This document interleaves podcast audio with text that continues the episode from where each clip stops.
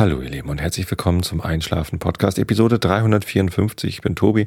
Ich lese euch heute ein bisschen Der kleine Prinz vor und äh, davor gibt's den Rilke der Woche. Der ist heute etwas düster. ganz, ganz schön fand ich ihn eben beim Probelesen. Äh, und davor erzähle ich euch was, damit ihr abgelenkt seid von euren eigenen Gedanken und besser einschlafen könnt. Ähm, Heute gibt es eine kurze Warnung, denn ähm, in dem, was ich euch heute erzähle, könnte es sein, ich weiß es noch gar nicht genau, dass es zu Spoilern kommt. Der Spoiler ist ein, äh, wenn, wenn man etwas verrät, was in einer Geschichte passiert und dadurch halt der Überraschungseffekt und die Spannung der Geschichte möglicherweise verschwindet für Leute, die diese Geschichte noch konsumieren wollen, genießen wollen äh, und die Spannung aufrecht erhalten. Ähm, möglicherweise betrifft es die Geschichten Harry Potter. Äh, die sieben Bücher von, von hier Dings. Na, Harry Potter muss ich nicht sagen, von wem das ist. Name fällt mir auch gerade gar nicht ein. Wie heißt denn die Frau? Ist ja auch egal. Ähm, das Lied von Eis und Feuer. Im Original heißt das erste Buch von Song of Ice and Fire Game of Thrones. Deswegen heißt auch die Fernsehserie von HBO zu dieser äh, Bücherreihe Game of Thrones. Ähm, deswegen ist die Geschichte vielen Leuten auch nur unter dem Namen Game of Thrones bekannt. Das Buch heißt aber Lied von Eis und Feuer. Da sind wir schon mitten im Thema eigentlich.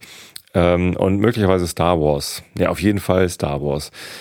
Äh, also Krieg der Sterne. Das werden so die Sachen sein, die möglicherweise betroffen sind. Ähm, ich hoffe, dass ich nichts verrate, was nicht schon mindestens seit einem Jahr bekannt sein sollte. Ach nee, die fünfte Staffel von Game of Thrones lief erst im Frühjahr, also ein halbes Jahr. Das heißt, wenn jetzt jemand sagt, nein, du kannst auch nicht jetzt schon erraten, was im letzten Teil vom Game of Thrones passiert ist, dann äh, ja, äh, wenn ihr euch diese Überraschung, falls ihr sie noch nicht hattet, äh, nicht verderben wollt, dann schaltet einfach jetzt auf einen älteren Podcast äh, und hört hier nicht weiter und hört das, diese Episode erst, wenn ihr ganz sicher seid, dass ihr euch da keine Überraschung mehr versauen wollt. Das Thema ist aber eigentlich gar nicht äh, Überraschungen versauen, das hatte ich ja auch schon mal überlegt, ob ich einfach mal ganz viele Überraschungen versaue, sondern äh, Reihenfolgen. Ja. Ähm, und zwar zu äh, Buchverfilmungen. Äh, liest, genießt man zuerst das Buch oder die Verfilmung. Ähm, und äh, was, was macht das mit einem, wenn man es andersrum genießt? Jetzt hatte ich eben noch einen anderen Gedanken auf der Zunge liegen. Äh, Dingsbums und ich, jetzt ist er wieder weg. Ich bin etwas müde, ehrlich gesagt. Stimmt, ich wollte euch noch sagen, warum meine Stimme heute etwas rau ist. Rau.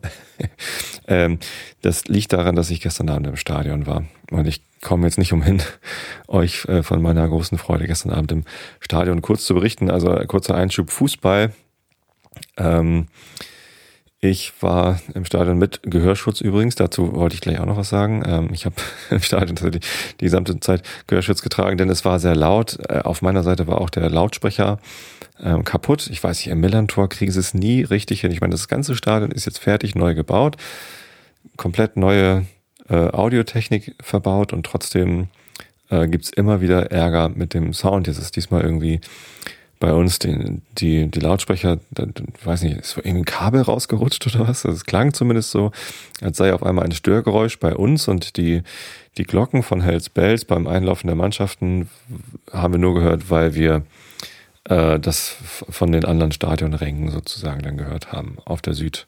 Vielleicht hört ja jemand zu, der für die Stadionverwaltung im Millantor zuständig ist. Äh, auf der Süd sind eure Lautsprecher kaputt, falls ihr es noch nicht gemerkt habt.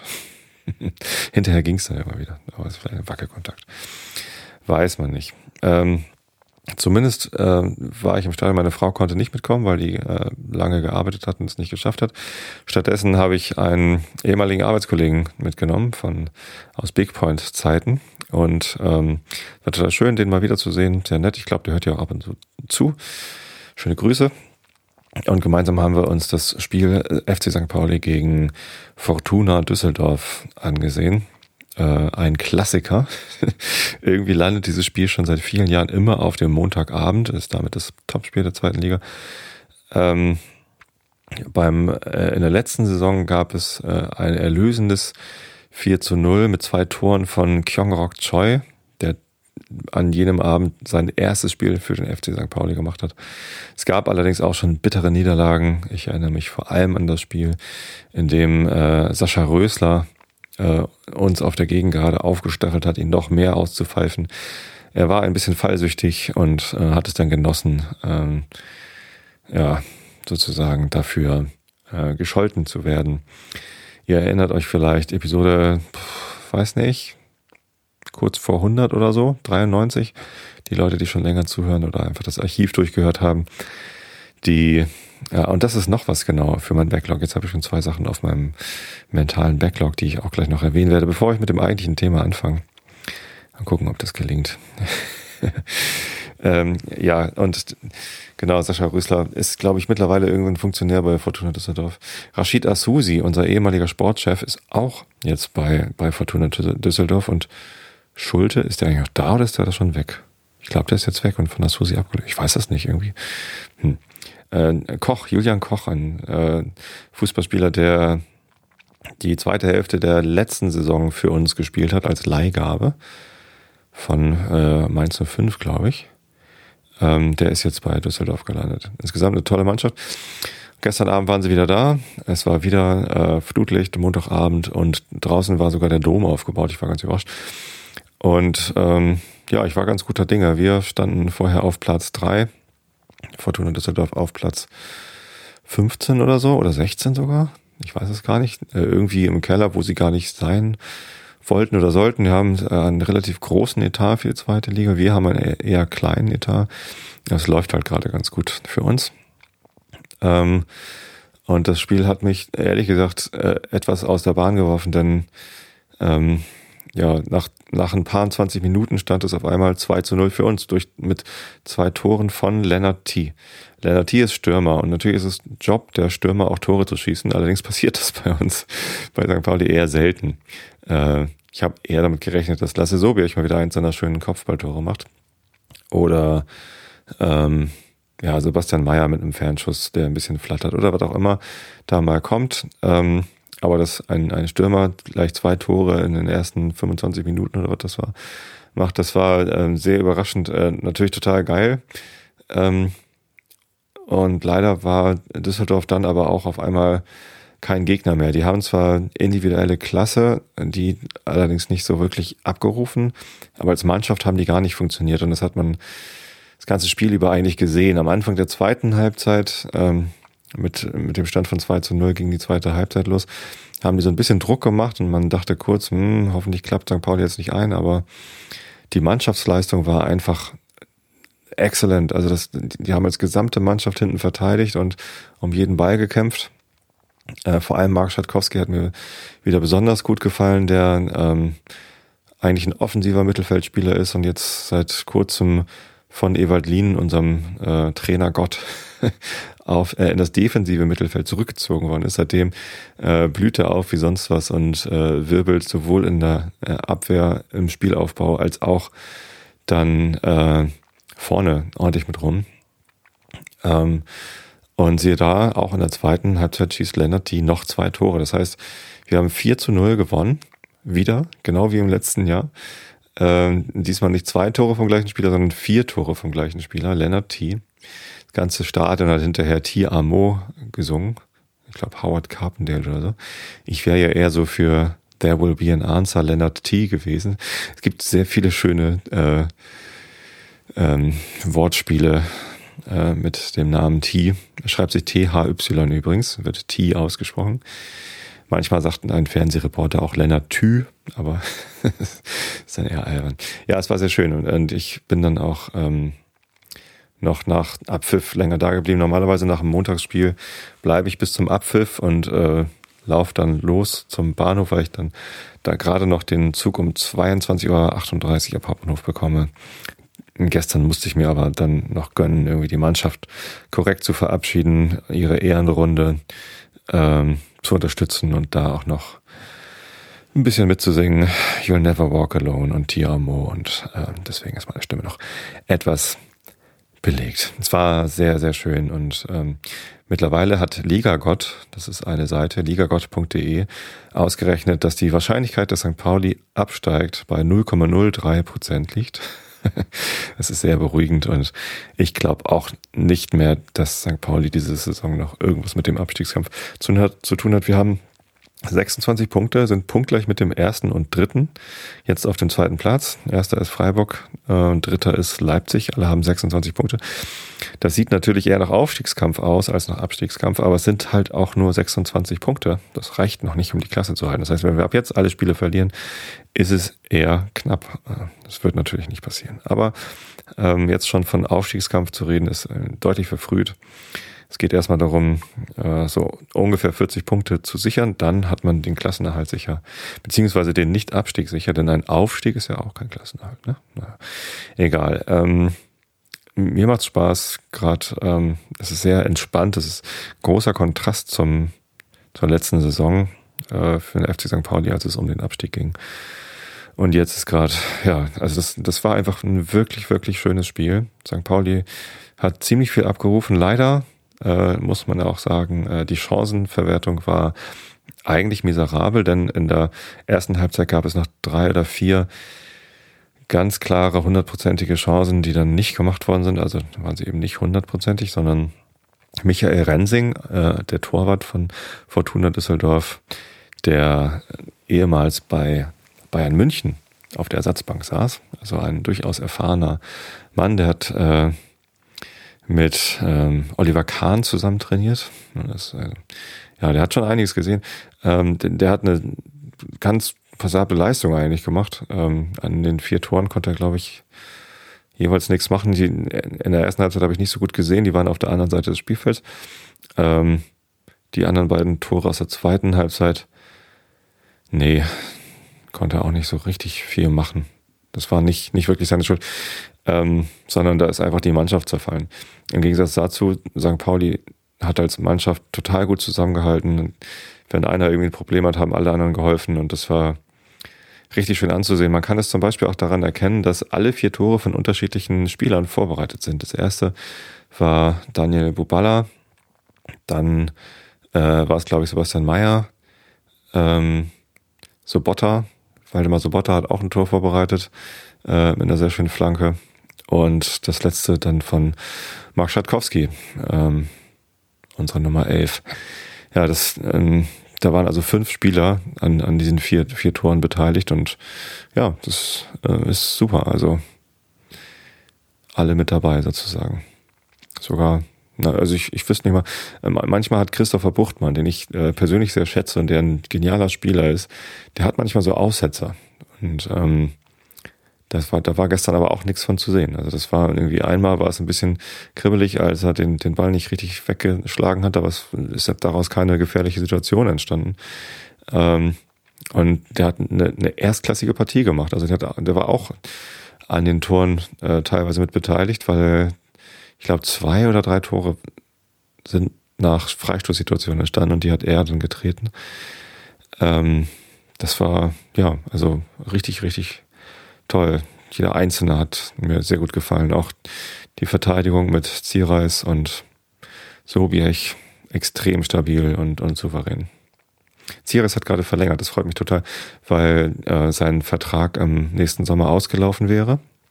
Da sind noch einige, deren Vertrag im nächsten Sommer ausläuft, zum Beispiel Schalkowski oder Lennart T. Ähm, da gibt's noch viel zu tun für Thomas Megle, unseren Sportchef, diese Verträge zu verlängern. Ähm, aber wenn jetzt schon äh, noch vor der Winterpause der erste Vertrag verlängert ist, äh, mit jemandem, der jetzt schon zur Stammelf gehört und, und sich innerhalb kürzester Zeit, der ist ja eigentlich erst ja seit seit Konter sich verletzt hat in der letzten, letzten Saison, ist Zierreis irgendwie, gehört er zum, zur Stammelf, irgendwie seinen 22 Jahren oder wie alt er ist, der ist noch recht jung. Ähm, das, das ist einfach toll. Er hat für drei weitere Jahre unterschrieben. Ähm, das zeigt doch, dass der Sportchef jetzt schon dabei ist, die ersten Verträge zu verlängern und ja, vielleicht klappt es ja auch mit Lennart T. und Schatkowski. Bei der derzeitigen Situation im Verein ist es bestimmt auch nicht schwer, die Jungs zu überreden, noch zu bleiben. Das macht bestimmt Spaß. Gut, so viel zum Thema Fußball und meiner Stimme. Jetzt hatte ich noch äh, auf dem Backlog liegen, genau, Stimme, äh, Gehörschutz. Ähm, Thema Tinnitus. Ich hatte in der letzten Folge angekündigt, dass ich äh, nur noch alle zwei Wochen den Einschlafen-Podcast aufnehmen werde, weil ich einen starken Tinnitus hatte. Das war sehr, sehr unangenehm. ähm, und ähm, nicht mehr zwei Podcasts an, an einem Abend aufnehmen wollte. Weil ich alle zwei Wochen den Realitätsabgleich mit Holger Klein aufnehme, äh, war das halt alle zwei Wochen für mich dann so, dass ich erst den Realitätsabgleich aufgenommen habe und danach den Einschlafen-Podcast. Und das war halt recht lang, immer so nach einem zwölf Stunden außer Haustag. Also ich verlasse morgens um halb acht das Haus und bin abends um halb acht wieder da, weil ich eben auch einen recht langen Arbeitsweg habe. Also ich arbeite nicht zwölf Stunden pro Tag. Ähm, sondern ich bin halt ja, so neun Stunden im Büro und mache eine Stunde Mittagspause. Irgendwie sowas, grob geschätzt. Ähm, und äh, nach diesen zwölf Stunden dann noch zwei Podcasts zu produzieren und den einen davon auch zu äh, äh veröffentlichen, ne, mit dem ganzen Drumherum, was da noch dazu gehört. Ähm, das war mir jetzt einfach zu viel. Ich wollte ein bisschen zurückschrauben äh, aber das, das Podcasten nicht ganz aufgeben. Und ja, letzte Woche war dann das erste Mal, dass ich äh, dann nur den Realitätsabgleich aufgenommen habe und äh, ich dann ein bisschen früher ins Bett konnte. Das, das war ganz gut. Äh, mir geht es wieder gut. Ich habe ähm, den Tinnitus ähm, drei Tage lang äh, sehr extrem gehabt, Mittwoch, Donnerstag, Freitag. Äh, war es halt sehr laut auf meinem rechten Ohr, ein lautes Rauschen. Am Samstag war es irgendwie äh, schon kurz weg. Äh, und ab Sonntag war ich dann schon so gut wie durch. Also da war es dann nur noch sehr, sehr leise. Ähm, und dann war es, also jetzt ist es weg. Ich äh, merke davon gar nichts mehr. Und das ist ein gutes Zeichen, dass die Medikamente angeschlagen haben. Anscheinend äh, war ich schnell genug beim Arzt oder der Grund für diesen Tinnitus äh, war halt einer, der mit diesen Medikamenten weggegangen ist. Ich glaube nicht, dass es für alle äh, Patienten äh, so gut läuft. Ich habe wahrscheinlich äh, Glück gehabt, dass der Doktor die richtigen Sachen gewählt hat. Wie gesagt, ich habe Cortisontabletten genommen und ein äh, durchblutungsförderndes Medikament äh, gegen Hinkebein. ähm, und ähm, ja, das, die Nebenwirkungen waren am Anfang recht stark, vor allem von dem durchblutungsfördernden Medikament, glaube ich zumindest. Das hat irgendwie vor allem meine Haut gut durchblutet und das hat dann sehr gejuckt. Ähm, von dem Cortison habe ich eigentlich nichts gemerkt, glaube ich. Zumindest von den 700.000 Nebenwirkungen, die an der Packungsbeilage stehen. Ähm, äh, ja, das, das war eigentlich problemlos und jetzt bin ich damit eben durch und ähm, die Medikamente sind weg, der Arzt sagt, ich brauche die nicht mehr. Der Hörtest hat ergeben, dass äh, alle Frequenzen wieder da sind. Also die Frequenzen, die so ein bisschen lediert waren, bei dem Hörtest davor sind wieder da. Mein Gehör ist immer noch gut. Äh, die Frau bei dem HNO-Arzt, die den Test durchgeführt hat, die Arzthelferin, ähm, äh, ich habe sie gefragt, so, äh, wie, wie steht denn das Gehör insgesamt so da? Hat sie mich gefragt, ja, wie alt bist du denn? Ja, ich bin jetzt 41. Sagt sie, naja, also ich bin älter als sie und mein Gehör ist besser, aber mein Gehör ist auch sehr, sehr gut. Und ähm, meins ist auf jeden Fall okay. So, und das ist, ja, alles sehr beruhigend. Nichtsdestotrotz äh, will ich weiterhin ein bisschen mehr auf mich achten, äh, mir mehr Ruhe gönnen und äh, deswegen bleibe ich erstmal dabei, diesen Podcast nur alle zwei Wochen neu aufzunehmen. Ginkgo-Tabletten schlucke ich noch im Moment. Gibt zwar keinerlei Hinweise, dass das wirklich hilft gegen Tinnitus. Und jetzt ist er auch weg, aber ich dachte, schaden kann es auch nicht. Mein Bruder meinte zwar, dass äh, die Ginkgo-Tabletten ihn sehr wuschig gemacht hätten, die er mal genommen hat. Ähm, aber ich hm, weiß nicht, fühle mich gut im Moment und das hm, kann ich natürlich jetzt nicht sagen, ob das an, am Ginkgo liegt oder an meiner insgesamt bewussteren Lebensweise im Moment. Äh, ich trinke halt auch sehr wenig Alkohol jetzt. Ähm, oder keine Ahnung, was. Ist, ist ja auch egal. Ich lasse das jetzt erstmal so. Das scheint gerade ganz gut so zu sein. Genau. So, aber apropos ähm, weniger Podcast äh, produzieren. Es gibt ja jetzt was Neues vom Einschlafen Podcast, nämlich die Einschlafen Podcast Classics. Ähm, und äh, das heißt, dass ich jetzt äh, in den Wochen, in denen ich keinen Einschlafen-Podcast aufnehme, sondern Realitätsabgleich, veröffentliche ich trotzdem eine Episode, und zwar eine alte. Ich habe jetzt letzte Woche angefangen mit Episode 1, die ist jetzt neu veröffentlicht in dem neuen Feed. Also man kam ja bisher auch schon immer ran äh, über die Webseite, wenn man da googelt nach Einschlafen, Episode 1, hat man die gefunden. Oder in dem Einschlafen-Podcast Archiv. Das ist ein Podcast, der sich gar nicht mehr verändert. Da sind einfach die Episoden 1 bis 205 drin. Kann man sich abonnieren. Dann hat man diese 205 Episoden, ähm, kann sie sich äh, herunterladen und anhören. Aber ähm, da passiert halt nichts weiter mit diesem Feed. Und in dem neuen Feed, in dem eigentlich die Episoden ab 205 drin waren, damals hatte ich umgestellt auf das neue Veröffentlichungssystem, ähm, äh, da sind diese Episoden bisher halt nicht drin gewesen und da veröffentliche ich sie jetzt äh, zusätzlich. Äh, allerdings mit dem originalen Datum, damit wir nicht hinterher irgendwie eine komplett Durcheinandersortierung haben. Das heißt, wenn ihr den Podcast abonniert habt in eurer App, äh, dann äh, solltet ihr vielleicht mal äh, nach ganz unten scrollen. Also zum Beispiel eine Einschlafen-Podcast-App für Android. Da erscheint die Episode eben nicht ganz oben, sondern ganz unten, weil es ja eben die erste ist. Die ist am 18. Oktober 2010 veröffentlicht worden. Und genauso werde ich das in den kommenden Wochen machen, wenn ich keine neue Episode aufnehme, veröffentliche ich eine alte. Ähm, das ist ganz witzig, die sich mal so anzuhören. Ähm, es hat sich ganz schön verändert, muss ich jetzt im Nachhinein doch nochmal sagen. Ich habe jetzt die erste gar nicht durchgehört, äh, fand ich zu schrecklich. Es ist halt eher so humoristischer Wert, den das Ganze noch hat.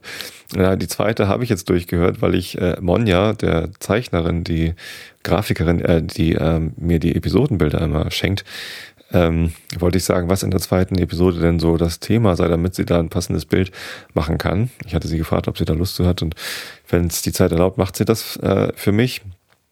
Ähm, dann stellte ich fest, die Episode 2 hat gar kein Thema äh, und auch gar nicht so die Struktur, die ich heutzutage habe mit erst erzählen und dann vorlesen.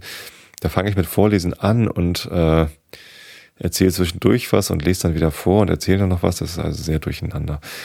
Ähm, und ja, ich glaube, ich höre jetzt einfach mal die alten Episoden durch. Die sind auch recht kurz. Also ich glaube, die zweite oder dritte Episode, welche ich da jetzt gerade hatte, ist nur sechs Minuten lang oder so keine Ahnung, könnt ihr nachgucken.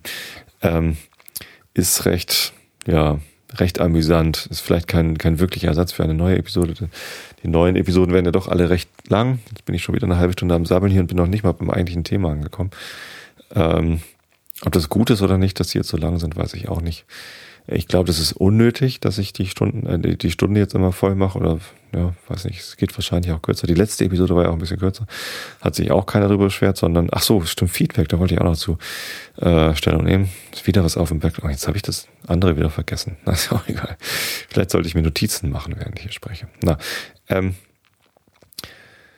genau, also die alten Episoden werden neu veröffentlicht. Wenn ihr einen Podcatcher benutzt wie AntennaPod, der so eine Liste von ungehörten Episoden äh, anzeigt, dann sollten auch die alten äh, Episoden da drin erscheinen, auch wenn sie schon so, so lange her sind, äh, weil ihr sie ja noch nicht gehört habt aus dem neuen Feed. Ich hoffe, dass die Hörer, die das früher schon verfolgt haben, davon nicht genervt sind, dass die alten Episoden jetzt wieder angeboten werden. Aber äh, ja, sei es drum.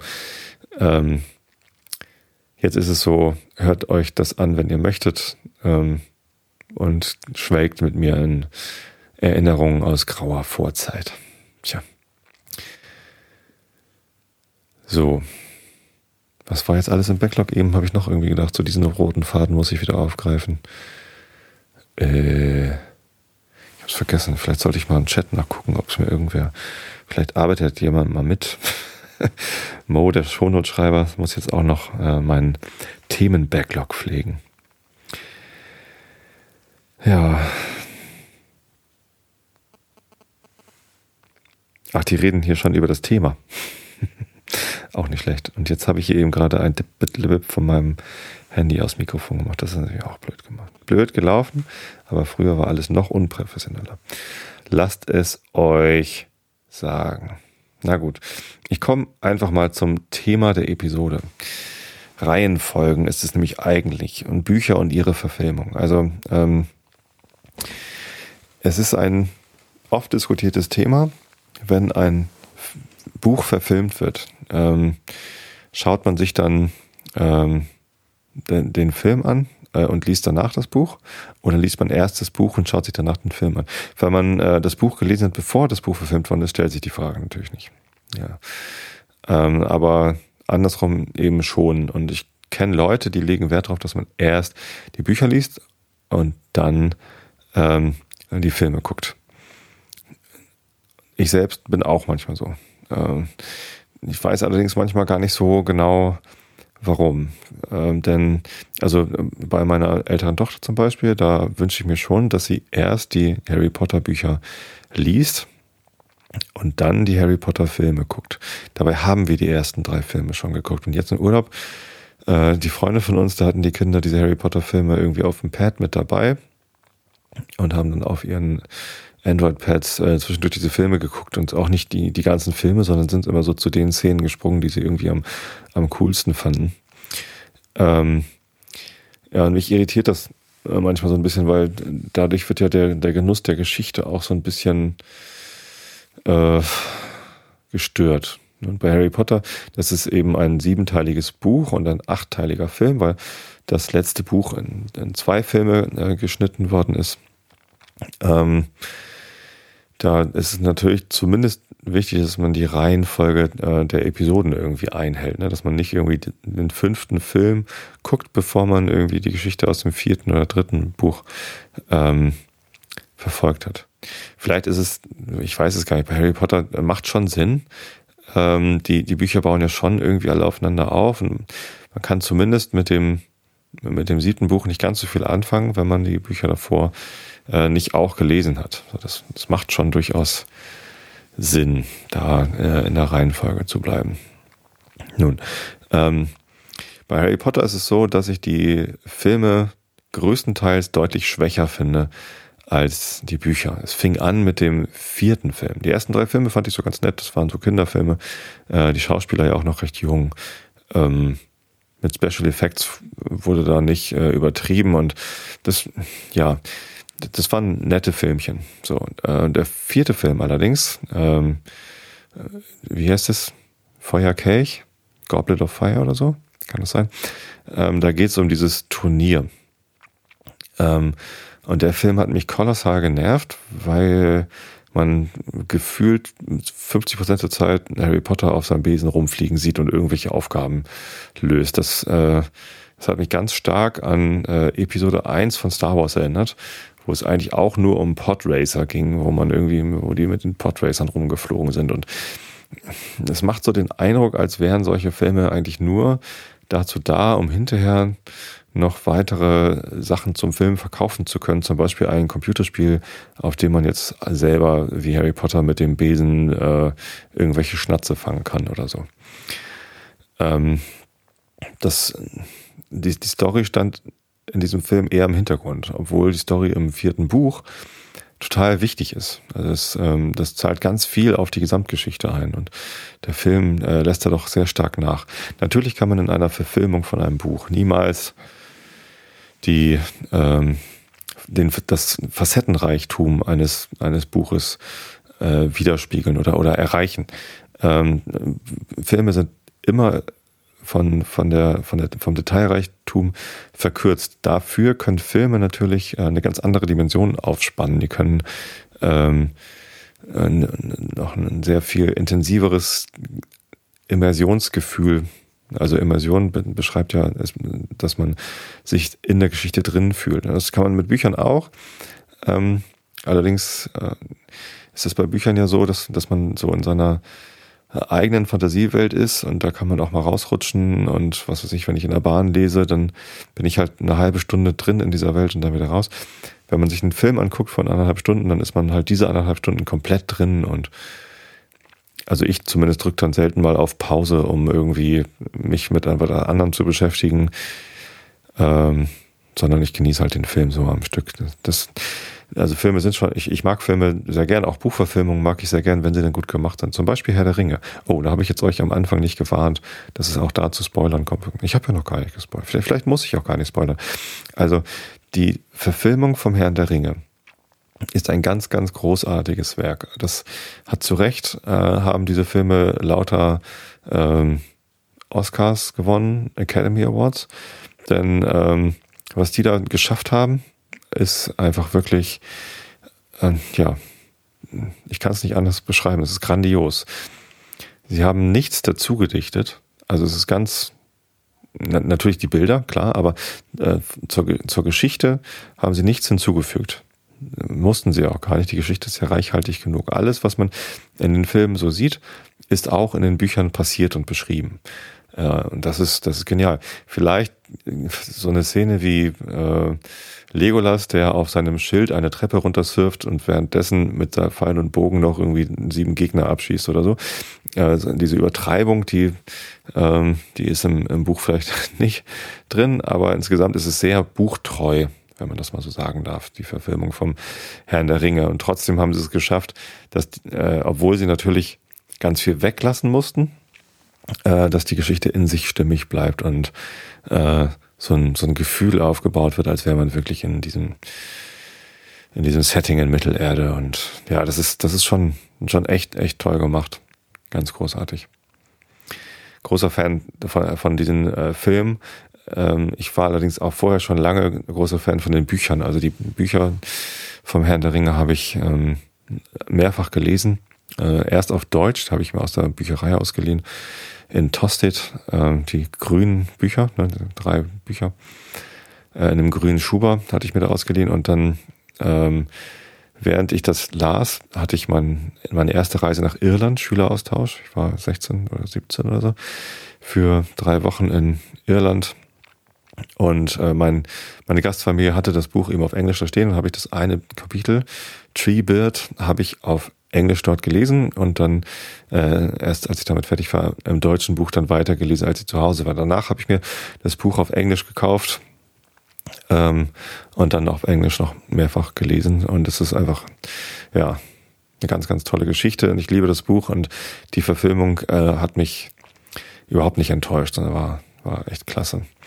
Im Gegenteil dazu Harry Potter, da hat die Verfilmung gar nicht geklappt. Und ich glaube tatsächlich, dass die die Reihenfolge, ob man erst die Verfilmung oder äh, das Buch genießt, äh, beim Herrn der Ringe egal ist. Man kann sich die Filme angucken, äh, ohne das Buch zu kennen und, äh, und es toll finden oder auch nicht. Äh, es hat keinen Einfluss darauf, ob einem hinter die Bücher gefallen oder nicht, glaube ich. Ähm, man kann auch erst die Bücher lesen und dann die Filme gucken. Na klar, das geht, glaube ich, immer. Ähm, beim Harry Potter ist es vielleicht so, dass wenn man sich die Filme anguckt und denkt, was ist denn das für ein Scheiß, dass man dann die Bücher gar nicht erst liest. Ich glaube, es gibt durchaus Leute, die die Harry Potter-Filme durchweg gut finden. Teilweise finde ich sie auch ganz schick. Ähm, der dritte hat mir sehr gut gefallen. Und äh, in den letzten drei Filmen gab es auch viele Stellen, die ich, die ich recht gelungen fand. Aber ja, wie gesagt, vor allem der vierte, aber auch der fünfte Film ist ja in meinen Augen eher schwach. Der sechste ging so, im siebten und achten gibt's Längen, äh, die, die sie hätten noch ausschneiden sollen, die dann nichts zum, zum Feeling beisteuern.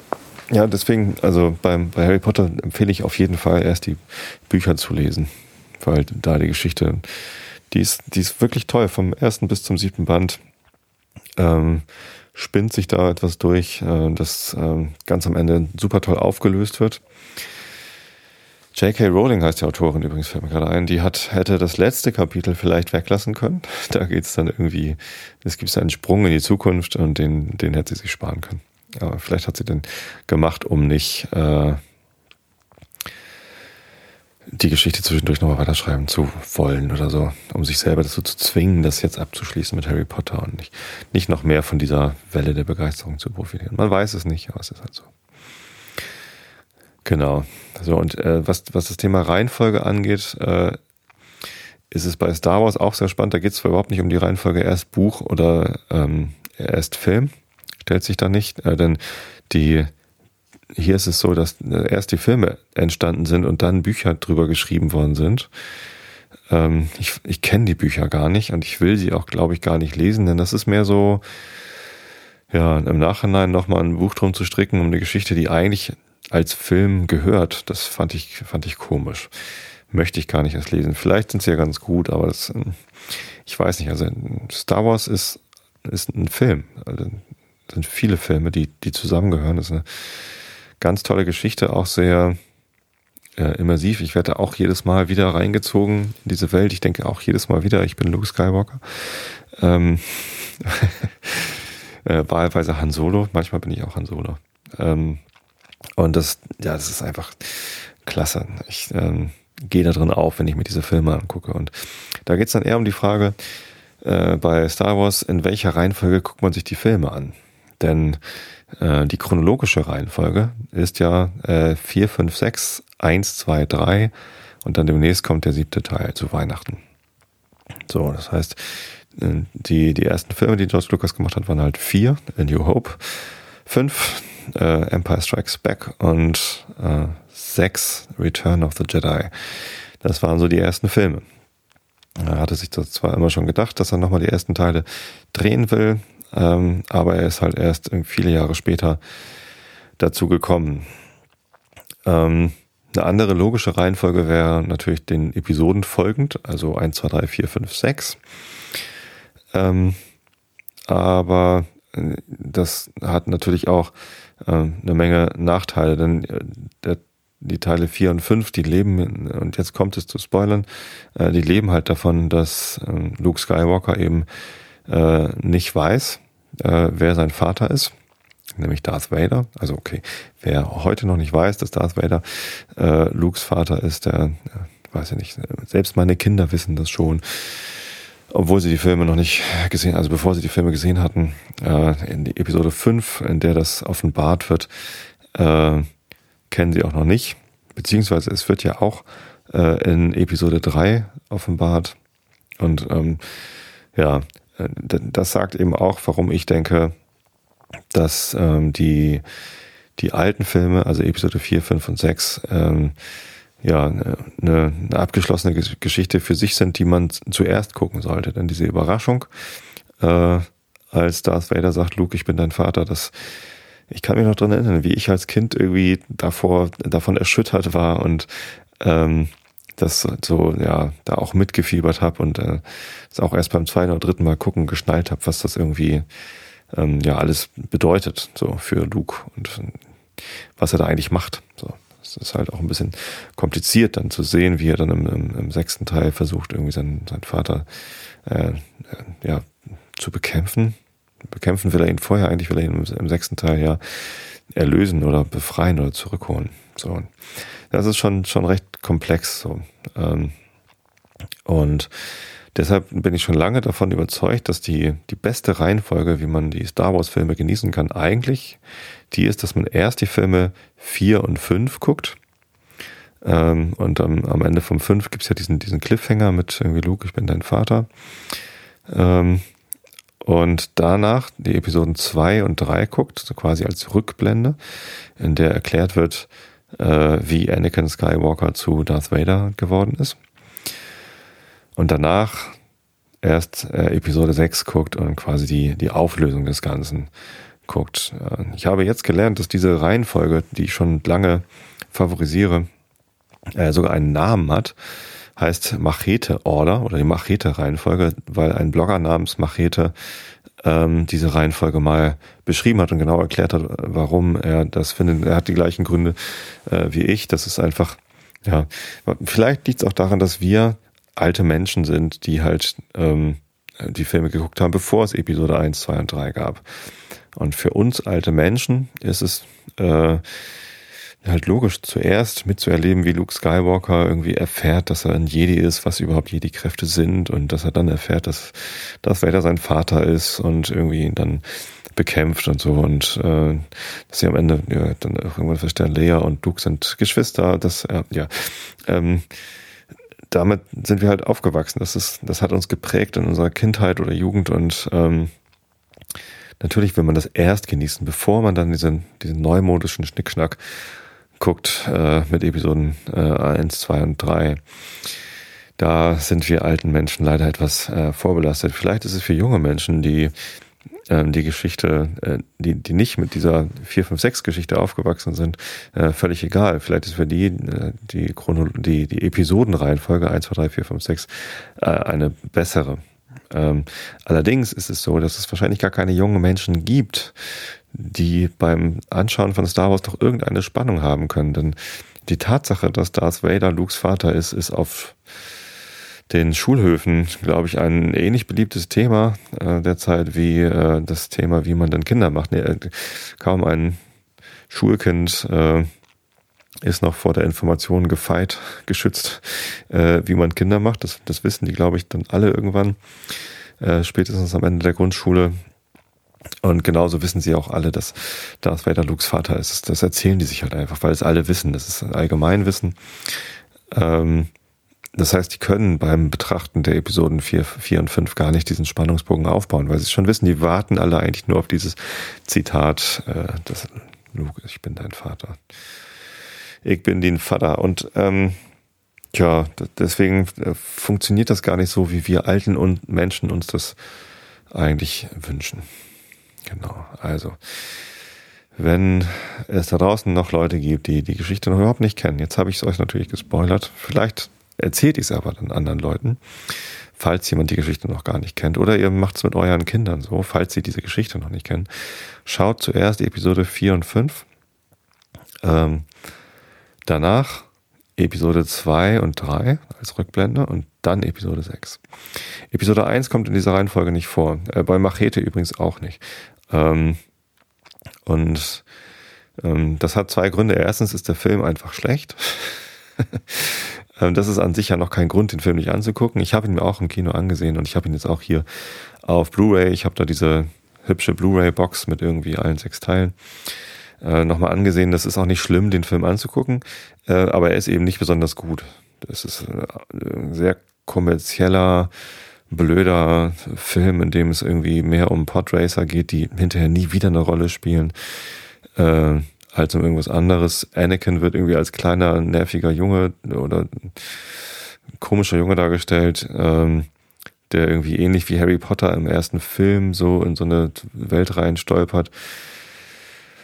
Nicht so besonders toll gespielt. Ähm, so, ja, er ist halt einfach nicht gut. Ähm, aber was noch wichtiger ist, um ihn in dieser Reihenfolge wegzulassen, ist die Tatsache, dass er zur Geschichte einfach nichts beiträgt.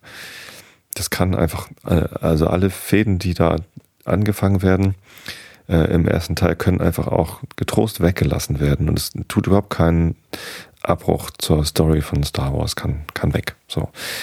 Ähm, warum sollte es irgendwie wichtig sein, ähm, wer die Mutter von, von, von Anakin Skywalker ist und ob sie jetzt irgendwie eigentlich unbefleckte Empfängnis gehabt hat oder nicht oder was.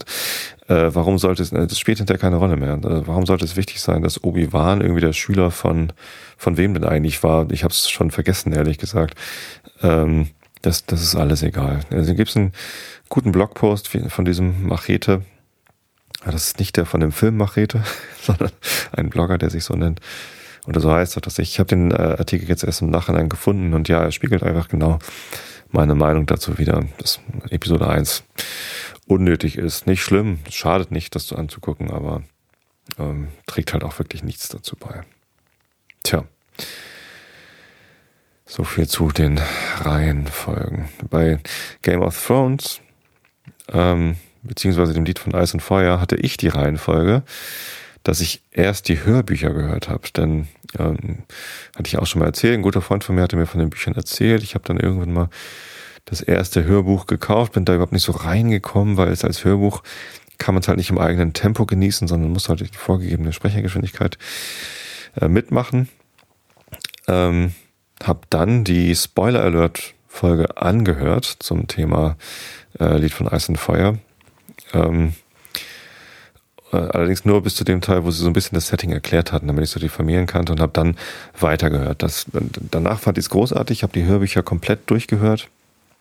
Äh, bin leider auch öfter mal dazu eingeschlafen, äh, habe dann immer zurückgespult. Es kann aber gut sein, dass ich da einfach äh, längere Strecken verpennt habe. Danach habe ich äh, die, äh, die Serie durchgeguckt habe mir dafür sogar extra ein Sky-Abonnement gekauft, was ich dann aber gleich wieder gekündigt habe, weil das einfach, ja, ich bin halt kein Sky-Fan geworden. Äh, Im Dezember läuft mein Sky-Abo aus und dann schicke ich das Gerät zurück.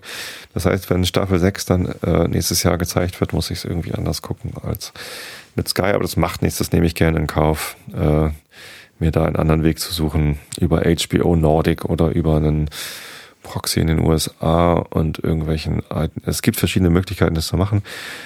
Der Google Video Play Store wird es wahrscheinlich auch haben. Bei Amazon sind die Sachen auch alle auf, auf Abruf. da ist natürlich die Frage, wie schnell das dann geht, ob die auch zum Veröffentlichungsdatum gleich da sind. Aber so be it. Ähm, ich werde es irgendwie gucken können.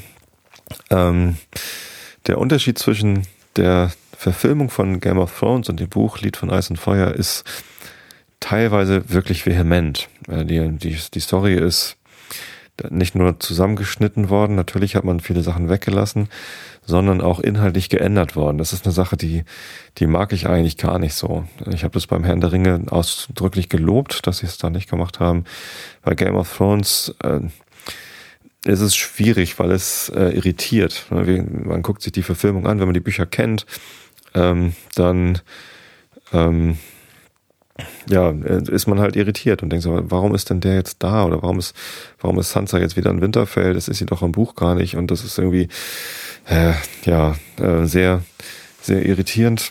Ähm, aber nichtsdestotrotz funktioniert es gut, denn ähm, was mir an, am Lied von Eis und Feuer so gut gefällt, ist dieses, äh, dieses verschachtelte, äußerst komplexe, Politikwirrwarr mit äußerst prägnanten Charakteren, von denen keiner davor gefeit ist zu sterben. Also da ist ja George R. R. Martin wirklich gnadenlos, wenn ein Charakter sterben muss oder soll oder kann, dann stirbt er eben, egal wie wichtig der ist. Ähm, passiert meistens, wenn man gerade irgendwie jemanden lieb gewonnen hat, dann, dann stirbt er halt als nächstes. Ja, äh, es ist sehr brutal, nicht nur äh, in seiner Explizität, äh, dadurch, dass es so sehr explizit ist, wie die Sachen passieren, sondern auch, äh, ja, was es mit dem Leser macht. Und das funktioniert in der Verfilmung genauso gut. Auch die Verfilmung ist sehr explizit, äh, empfehle ich definitiv auch erst ab 18. Kann man natürlich auch mit 17 und 16 gucken, wenn man irgendwie ein hartgesottener Typ ist und weiß, was man sich da antut, aber es geht amtlich zur Sache in dieser Verfilmung. Also äh, Blut äh, und Sex äh, gibt's noch und nöcher. Äh, ich sag nur Red Wedding in Staffel 3, da ähm, finde ich, ist sehr gut dargestellt worden, was ich aus den Büchern schon, schon länger kannte. Ja. Ähm, genau, so und ähm, das ist jetzt natürlich ganz interessant für Leute, die beides genießen, sowohl die Verfilmung von Game of Thrones als auch die Bücher. Ähm, wie findet das jetzt wieder zusammen? Also wenn er jetzt das sechste Buch schreibt und er ist ja irgendwie hoffentlich weit genug mittlerweile. Ähm, wie weit ist das Buch jetzt da noch von der Verfilmung entfernt? Nähert er sich vielleicht in den Geschichten wieder an, äh, so dass die Handlungsstränge wieder zusammenfinden? Ähm, oder geht es so weiter, dass die Verfilmung halt teilweise andere Wege einschlägt als die Bücher. Äh, und ist es denn überhaupt schlimm? Also ähm, interessanterweise würde ich sagen, dass bei Game of Thrones die Reihenfolge erst die Verfilmung, dann die Bücher durchaus Sinn macht. Ähm, vielleicht sogar besser ist als andersrum. Ne? Weil normalerweise ist es gut, erst die Bücher zu lesen, dann die Verfilmung zu gucken. Hier würde ich sagen, äh, ist es vielleicht sogar gut, erst die Verfilmung zu gucken und danach quasi das das Original äh, zu lesen, um rauszufinden, äh, wie ist es denn in, in den Büchern äh, gewesen. Äh, teilweise eben anders. Nicht schlimm anders. Also die Frage, ob, ob Rob Stark jetzt, äh, obwohl er äh, sich äh, an eine Frey äh, versprochen hat, äh, ob er jetzt dann eine Prinzessin von irgendwo, also die, die Tochter von einem Lord von, von irgendwem, äh, weit weg und unbedeutend äh, sich verliebt und die heiratet. Oder ob er sich in so eine Krankenschwester wie in der Verfilmung äh, verliebt und äh, die heiratet und deswegen den, äh, die Abmachung mit den Freys brechen muss. Das ähm, ist für die Geschichte wahrscheinlich egal. Es läuft das Gleiche hinaus, ähm, ist aber halt doch ein inhaltlich ja, grober Einschnitt, der irgendwie vielleicht gar nicht notwendig ist. Also ich weiß nicht, warum sie es unbedingt so machen mussten in der Verfilmung. Sie hätten auch, auch das beim Original, bei der Originalgeschichte bleiben können. Ähm, ist aber auch wurscht. Schwieriger finde ich äh, die Sache mit Sansa in den Büchern. Äh, ist sie am Ende äh, eben noch nicht wieder auf Winterfell, sondern äh, ein Mädchen, das genauso aussieht wie sie in, in, in der Verfilmung, aber schon. Es ist sogar äh, für die Verfilmung, also im Film sehr wichtig, dass sie da ist, denn da passieren halt Sachen, ähm, die äh, dann deutlich übers Buch hinausgehen. Ähm, am Ende von, äh, von Staffel 5 in Game of Thrones äh, geht es auch bei Dani, Daenerys Targaryen, deutlich äh, über das hinaus, oder, oder, einige Schritte über das hinaus, äh, was in den, in den Büchern erzählt wird. Und ja, ist natürlich die Frage, was das, äh, ja, wo das hinführen soll sozusagen. Na gut. Ähm, wie, wie gesagt, bei, bei Game of Thrones guckt euch gerne erst die, ähm, die Verfilmung an. Das schadet nichts, ihr müsst nicht erst die Bücher gelesen haben. Ich für meinen Teil ähm, habe die ersten Staffeln, fünf Staffeln jetzt gesehen, freue mich wie verrückt auf die fünfte Staffel, natürlich auch äh, auf die äh, auf die sechste Staffel, freue mich wie verrückt auf die auf das sechste Buch.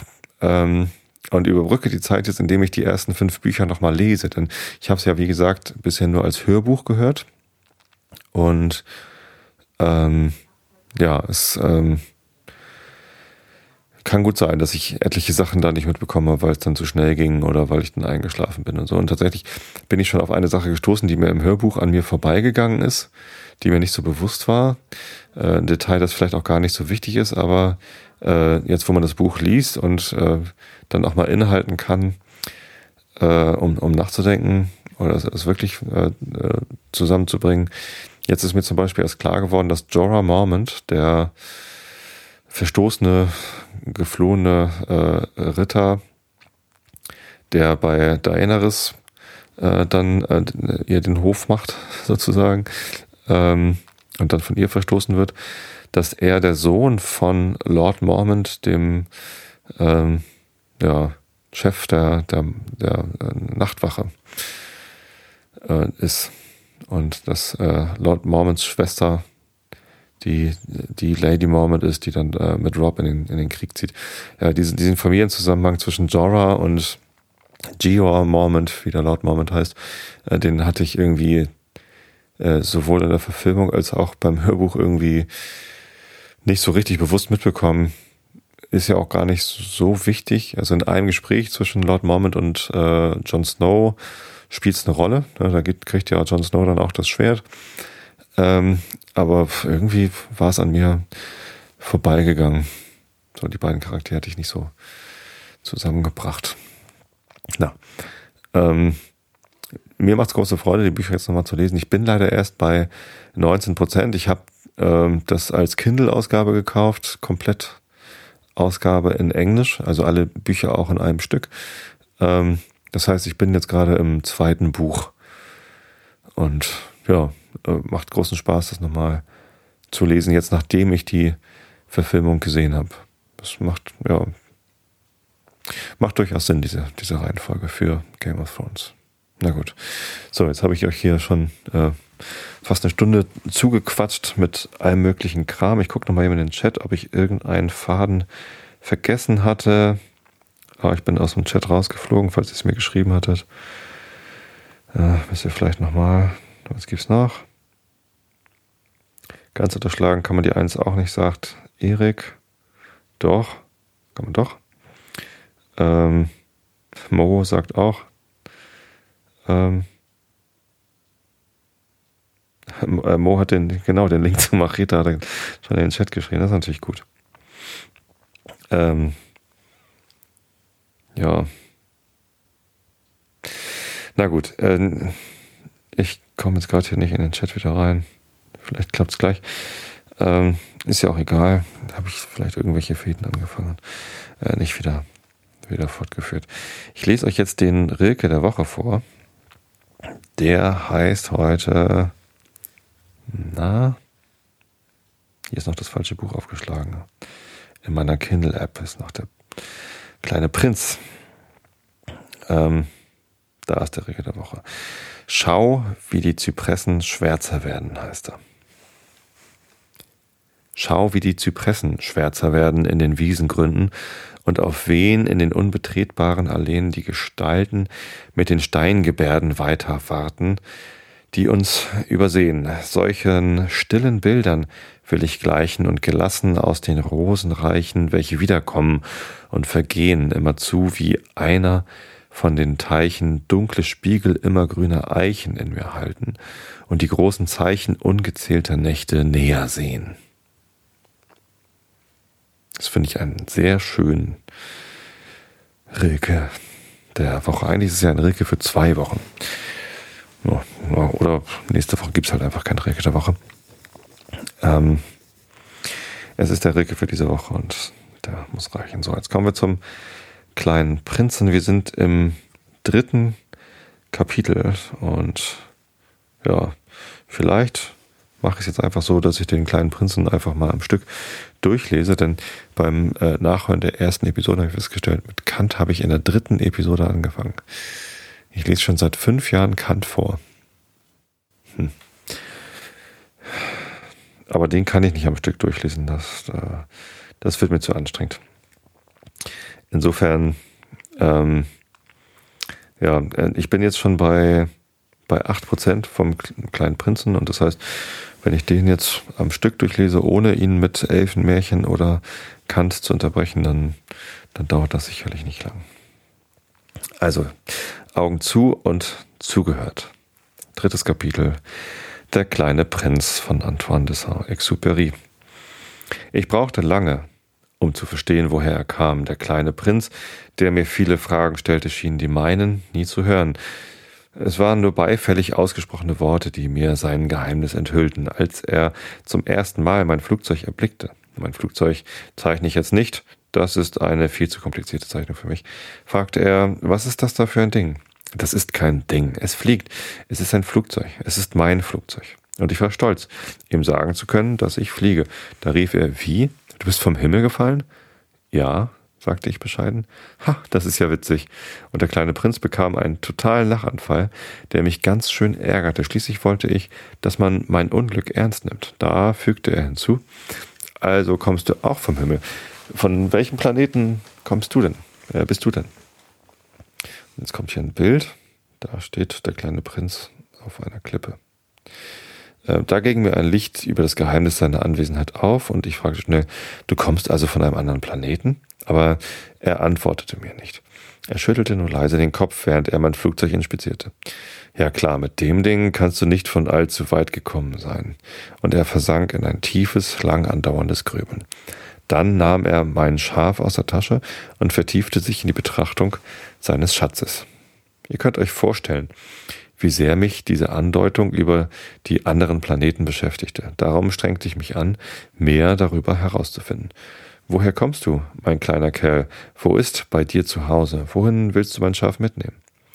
Nach einem nachdenklichen Schweigen antwortete er, das Gute an der Kiste, die du mir geschenkt hast, ist, dass ich sie ihm nachts als äh, dass sie ihm nachts als Hütte dienen kann. Ja, sicher. Und wenn du nett bist, gebe ich dir auch einen Strick, damit du es tagsüber anbinden kannst. Und einen Flock dazu. Dieser Vorschlag schien den kleinen Prinzen zu entsetzen. Anbinden? Was für eine komische Idee. Aber wenn du es nicht anbindest, wird es doch irgendwo hinlaufen und verloren gehen. Und wieder schüttelte sich mein Freund vor Lachen. Aber wo soll es denn hinlaufen? Irgendwo hin, einfach geradeaus. Da antwortete der kleine Prinz ernst. Das macht gar nichts. Es ist so klein bei mir zu Hause.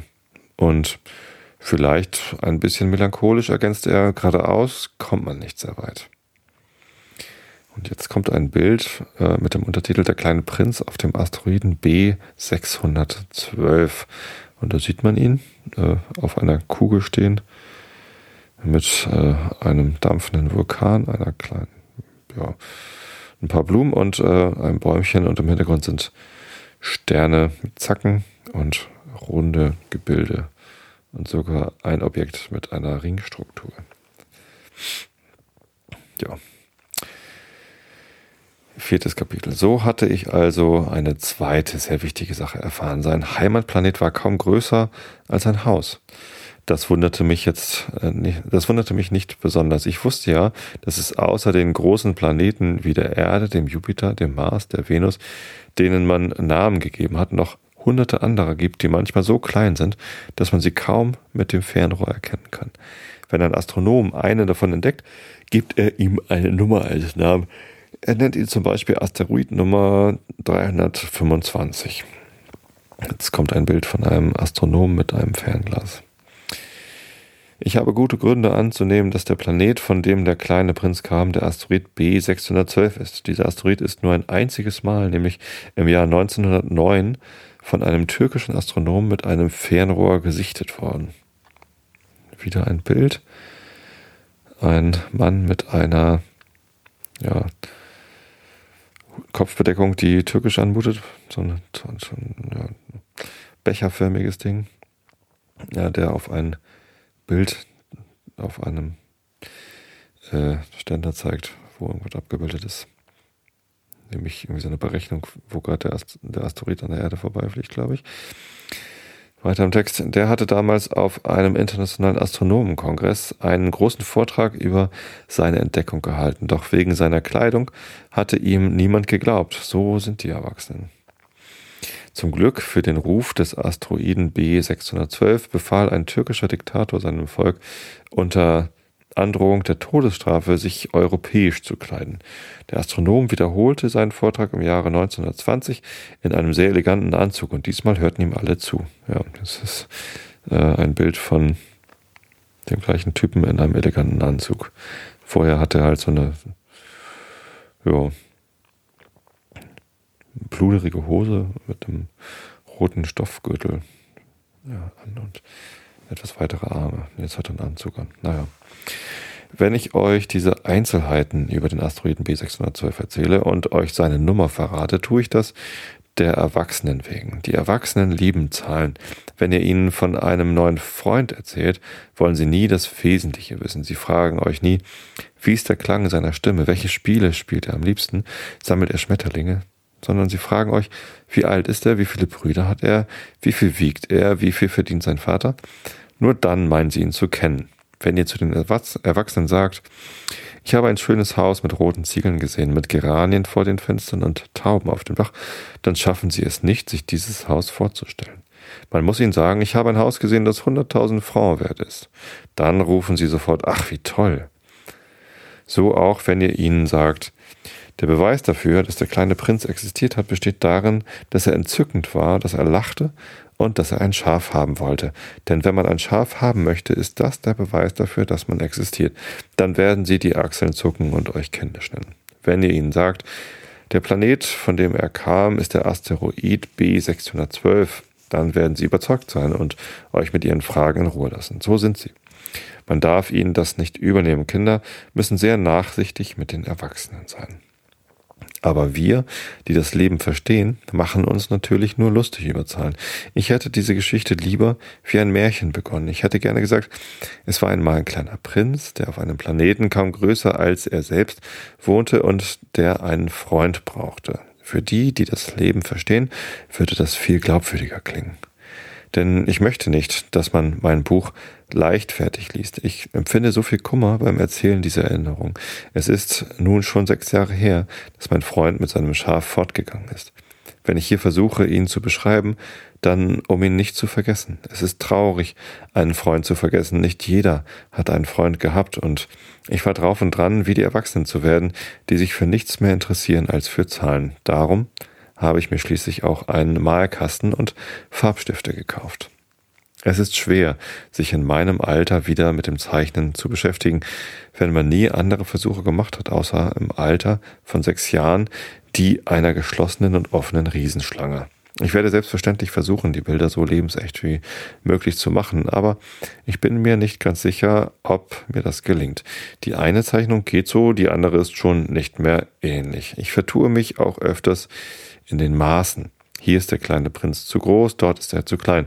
Auch bei der Farbe der Kleider bin ich mir unsicher, so, ähm, so gut es eben geht.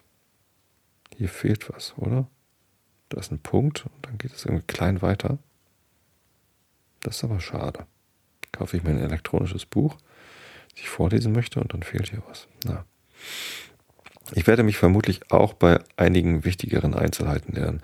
Aber seid mir da nicht böse. Mein Freund hat mir nie Erklärung gegeben. Er glaubte vielleicht, ich sei wie er. Aber ich bin leider nicht imstande, durch Kisten hindurch Schafe zu sehen. Ich bin halt eher wie die Erwachsenen. Ich bin eben älter geworden. Fünftes Kapitel. Jeden Tag erfuhr ich ein wenig mehr über den Planeten, über die Abreise und die Reise. Das ergab sich ganz sachte im Laufe beiläufiger Gespräche. So kam es, dass ich am dritten Tage etwas über die Tragödie der Affenbrotbäume erfuhr. Auch diesmal hatte ich es dem Schaf zu verdanken, denn plötzlich fragte mich der kleine Prinz, wie von bohrendem Zweifel geplagt, es ist doch wahr, dass Schafe Sträucher fressen? Ja, das ist wahr. Ach, da bin ich froh.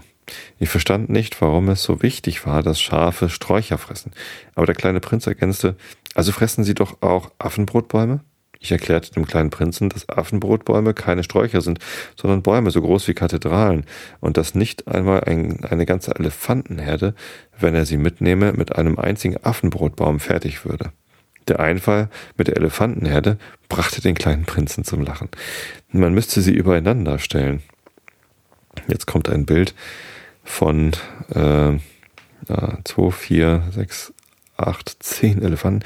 Äh, ich bin erwachsen, deswegen lege ich Wert auf Zahlen. Also es sind einfach eine Menge Elefanten, die äh, übereinander gestapelt sind, denn anders passen sie nicht auf den kleinen Asteroiden drauf. Mich als Erwachsenen irritiert es ja schon, dass er immer Planet und Asteroid sagt. Dabei sind es doch zwei verschiedene Dinge. Äh, ja, genau. Ähm, aber dann bemerkte er richtigerweise, bevor die Affenbrotbäume groß werden, fangen sie ja klein an.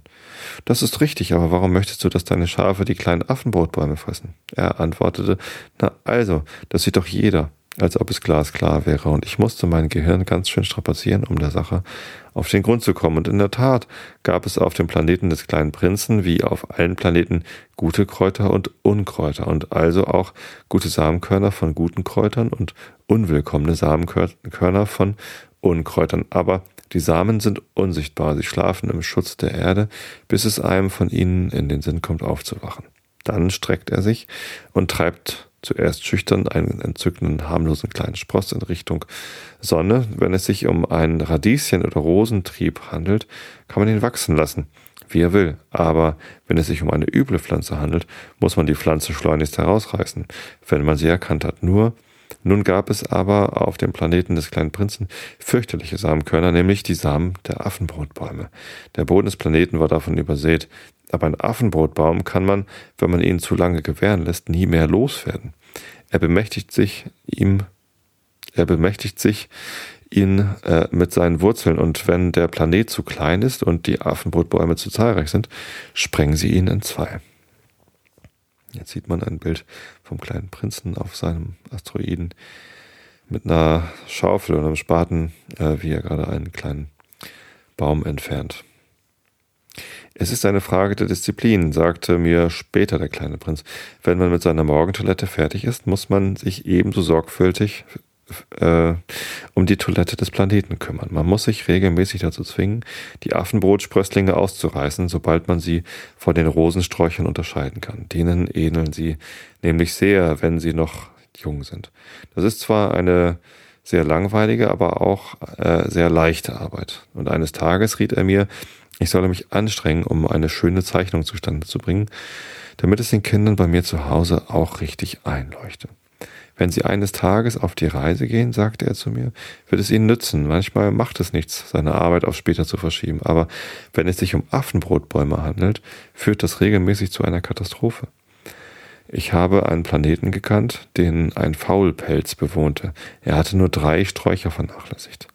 Und so habe ich nach den Angaben des kleinen Prinzen eben diesen Planeten gezeichnet. Ich bin normalerweise kein Moralprediger, aber die Bedrohung durch Affenbrotbäume ist so wenig bekannt und die Gefahren, die jedem drohen, der sich auf einen Asteroiden verirrt, sind so gewaltig, dass ich mich diesmal nicht zurückhalten kann. Ich sage Kinder, hütet euch vor Affenbrotbäumen.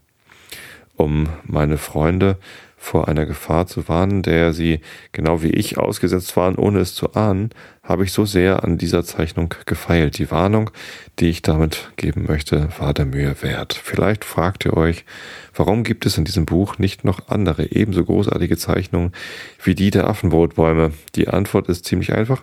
Ich habe es probiert, aber es ist mir nicht gelungen. Als ich die Affenbrotbäume zeichnete, trieb mich einfach das blanke Entsetzen. Ja, und hier ist ein Bild von einem Planeten, der über und über von drei riesengroßen, dicken Affenbrotbäumen äh, bedeckt ist und eine Person steht da drauf und ja, kratzt sich so am Kopf oder so, ne? Dass man, weiß nicht, hat halt zu lange gefaulenzt und die Affenbrotbäume sind zu groß geworden, jetzt ist der Planet futsch oder Asteroid. Die Zeichnung heißt die Affenbrotbäume. Gut. Kapitel 6 gibt's dann beim nächsten Mal. Ich wünsche euch jetzt erstmal eine gute Woche. Nächste Woche gibt's Episode 2 von den Einschlafen Podcast Classics. Ich wünsche euch eine gute Nacht, viele gute Nächte, schlaft recht gut. Ich hab euch alle lieb. Bis zum nächsten Mal und gute Nacht.